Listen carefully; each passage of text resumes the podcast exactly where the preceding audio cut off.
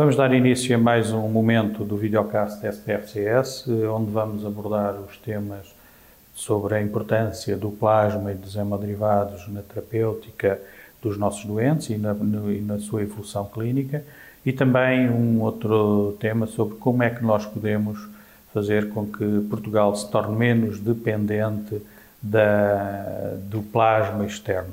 Contamos neste videoclasse SPFCS com toda a honra e o nosso muito obrigado à doutora Dialina Brilhante, imunohemoterapeuta, que uh, tem um gosto especial de partilhar e de ajudar a formar, a formar os, os diversos profissionais neste, neste, nesta área, como noutras também, segundo informações que nos, nos prestaram. E o nosso bem-aja pela sua disponibilidade e a todos os que nos estão a ouvir, aproveitem, aproveitem porque há momentos únicos na nossa vida. Doutora Dialina, muito obrigado. Um, começaria por uh, perguntar-lhe a importância que tem o plasma e os seus derivados do ponto de vista clínico para os nossos doentes. Muito obrigada pelas suas palavras e espero não responder às expectativas. Uh, respondendo diretamente à pergunta, o plasma é uma substância que faz parte eh, do nosso organismo e que eu às vezes quase que, que acho que devia ser considerada um órgão, porque uh, nós pensamos no plasma, a parte líquida, portanto do sangue, onde depois, onde também por sua vez uh, se passeiam inúmeras células, desde os eritrócitos às plaquetas, glóbulos brancos. Mas, por exemplo, só para terem uma ideia, o plasma, na sua fase líquida, é composto por dezenas de proteínas. Dezenas de proteínas essas, cada uma com uma aplicação desde a coagulação, ou seja, eh, proporcionar eh, ao indivíduo uma boa hemóstase, eh, ou seja, parar uma hemorragia que por qualquer motivo aconteça, até facilitar todos os processos de cicatrização, até porque a hemóstase é, digamos que, uma boa hemóstase é o primeiro passo para termos uma boa cicatrização e uma boa reconstituição, portanto, tecidular. Portanto, já estão a ver a importância que este, portanto, esta substância tem, tanto para o próprio como, como potencial fonte de diversos medicamentos, que é o caso, portanto, dos hemoderivados. O mais conhecido é o chamado plasma fresco congelado. O que é que faz o plasma fresco congelado?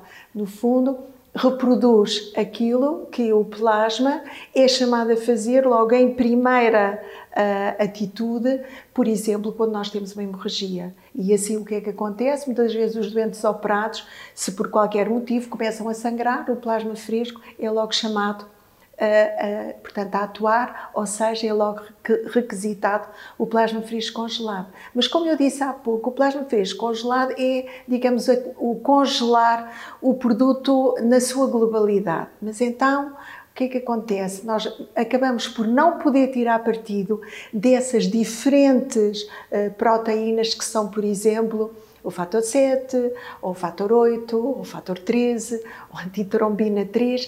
Uh, e através do, da separação do plasma nos seus diferentes eh, componentes, eh, portanto, um método já que existe já há bastantes anos, que é o fracionamento de Kohn, é possível separar cada uma destas proteínas. E separando cada uma destas proteínas, é possível concentrá-las, transformá-las em medicamentos e eu poder, numa dose, num volume relativamente pequeno, fornecer ao doente aquilo que lhe faz falta, enquanto que se eu tivesse só o plasma fresco congelado, eu teria que ter vários litros de plasma para poder eh, proporcionar exatamente aquele montante eh, que, me, que faz falta a um doente num determinado momento. Eu estou a pensar muito concretamente nos concentrados de fibrinogênio que tantas vezes são, são tão úteis nos eh, processos, por exemplo, em que o fibrinogênio está baixo, porque os,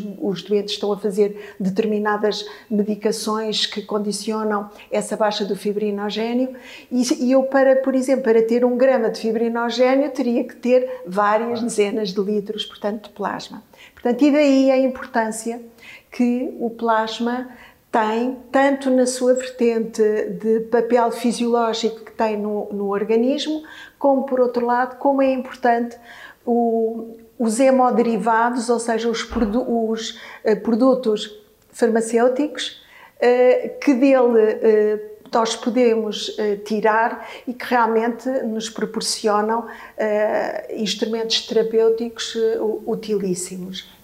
É, é, é exatamente nesse processo de fracionamento que o plasma fresco passa a medicamento em determinadas etapas por causa do, do procedimentos de segurança, eficácia e, e em termos de toxicidade. Em termos hum, de, dos doentes, sente que este, tanto o plasma fresco como, o, como os, os derivados já transformados em medicamento beneficiam a vida dos doentes em termos qualitativos, em termos quantitativos? Eu diria que é nas duas. Porque, por exemplo, eh, vou dar um exemplo.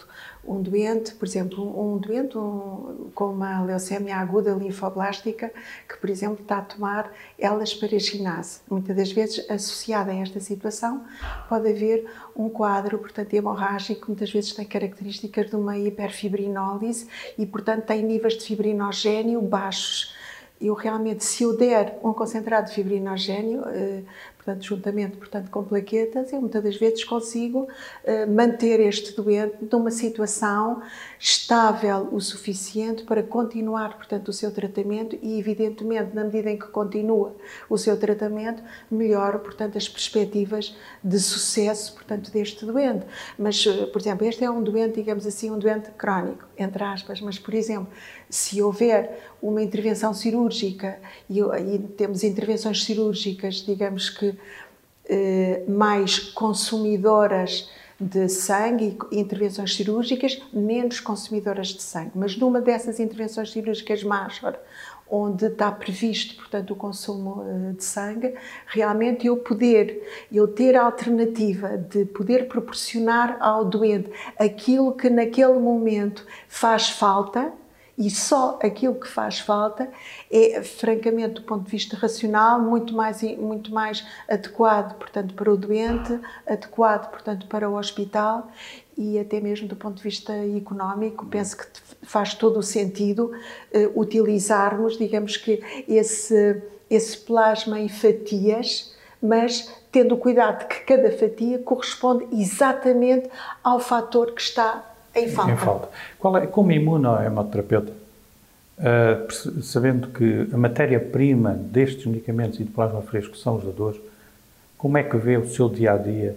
Quais são as suas preocupações, tendo em conta que como imunohemoterapeuta e como nós farmacêuticos também, focados nas necessidades dos doentes, qual é sua, o seu receio? Eu vou se dizer, é que o tem. Hum, receio não tenho, porque eu acho que eu acredito que, que uma vez informadas, acho que quem tem saúde e pode dar sangue, se estiver bem informado, seguramente que a primeira reação é, portanto, doar portanto, o seu sangue. Agora, isso obriga-nos a ter uma responsabilidade, que é dessa matéria-prima que nos é doada, nós temos que fazer dela, dar-lhe a ela a melhor utilização possível e, portanto, fico sempre muito contente quando vejo que estamos no caminho de podermos fracionar o plasma, portanto, português e passarmos, portanto, a utilizar um plasma eh, que depois irá para a indústria para ser fracionado, uma vez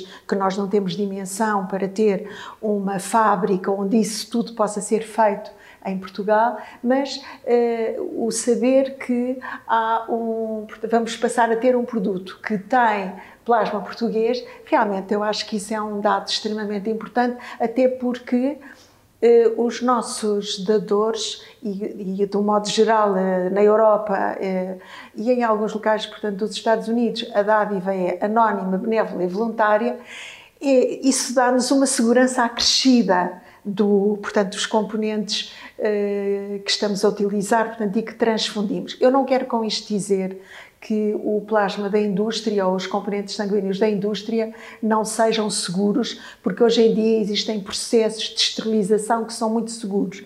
Mas uma coisa é partir de um plasma que é proveniente de um dador pago, outra coisa é partir de um plasma que é proveniente, portanto, de um dador anónimo, benévolo e voluntário. São coisas uh, intuitivamente penso que são coisas diferentes e, te, e, isso, e eu estou a referir isto no sentido de, mais uma vez, valorizar a importância do programa de fracionamento do plasma português. É verdade também que, como todos os medicamentos, uh, esta matéria-prima que vai servir para uh, obtermos o plasma necessita de cuidados de colheita e de separação e de manutenção muito rigorosos.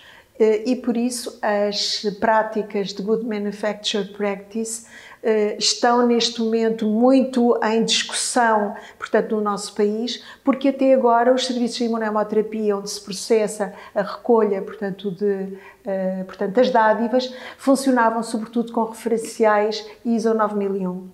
Eh, e realmente temos que nos, portanto, atualizar, temos que evoluir também para as práticas dos GMPs para garantir que realmente vai para a indústria um, uma matéria-prima impecável. É, sente, uma vez que os dadores são a fonte das matérias-primas para estes medicamentos e para os doentes que necessitam deles, sente que em Portugal o povo português é participativo neste processo de, de dar eu acho que quando eu acho que quando nós o informamos devidamente é participativo. Uh, nós temos inúmeros exemplos de dadores que regularmente uh, vêm, uh, portanto, ao, aos hospitais. Muitas das vezes começam por vir porque têm um familiar portanto, que necessita de ser transfundido e o primeiro contacto com a transfusão é exatamente essa necessidade, de onde me parece que tinha todo o interesse haver programas de formação e informação logo nas escolas uh, sobre a importância da, da doação de sangue. É, é, eu já dei sangue e às vezes ainda dou com, com espaços grandes. Há um, há um certo bem-estar uhum. quando sabemos que a unidade que contribuímos naquele dia foi dada a um doente. Acha que há algum problema de comunicação? Eh, porque nós sentimos às vezes eh, sinais de alarme, a dizer atenção, o estoque de sangue está a baixar, atenção, é necessário virem mais dadores. Ehm, acha que o que é que é possível fazer para que os imunoterapeutas, os cirurgiões, quando precisarem de plasma, não tenhamos momentos uh, cíclicos. Olha, eu acho que é preciso trabalhar em várias linhas. Portanto, por um lado, informar a população, por outro lado, utilizar criteriosamente os componentes sanguíneos. Só damos aquilo que é absolutamente indispensável e não há lugar para, para desperdício ou para uma atitude mais uh, liberal. E depois, uh, se os utilizarmos e se nos estivermos minimamente organizados, eu acredito que conseguimos manter um, portanto, um estoque uh, disponível suficiente para as, para as necessidades. Precisamos isto é como um puzzle. Temos que, estar todo, temos que estar organizados em vários aspectos e se assim for, acho que seremos só temos que ser bem-sucedidos. Como é que uma, uma imunoterapeuta tão, imunoterapeuta tão otimista, que mensagem quer deixar àqueles uh, profissionais que estão do outro lado? Para terminarmos este uh, vídeo. Quero deixar a seguinte mensagem. Uh, acreditem no que estão a fazer, façam-no bem e não hesitem. Sigam em frente. Este podcast conta com o apoio da Queda.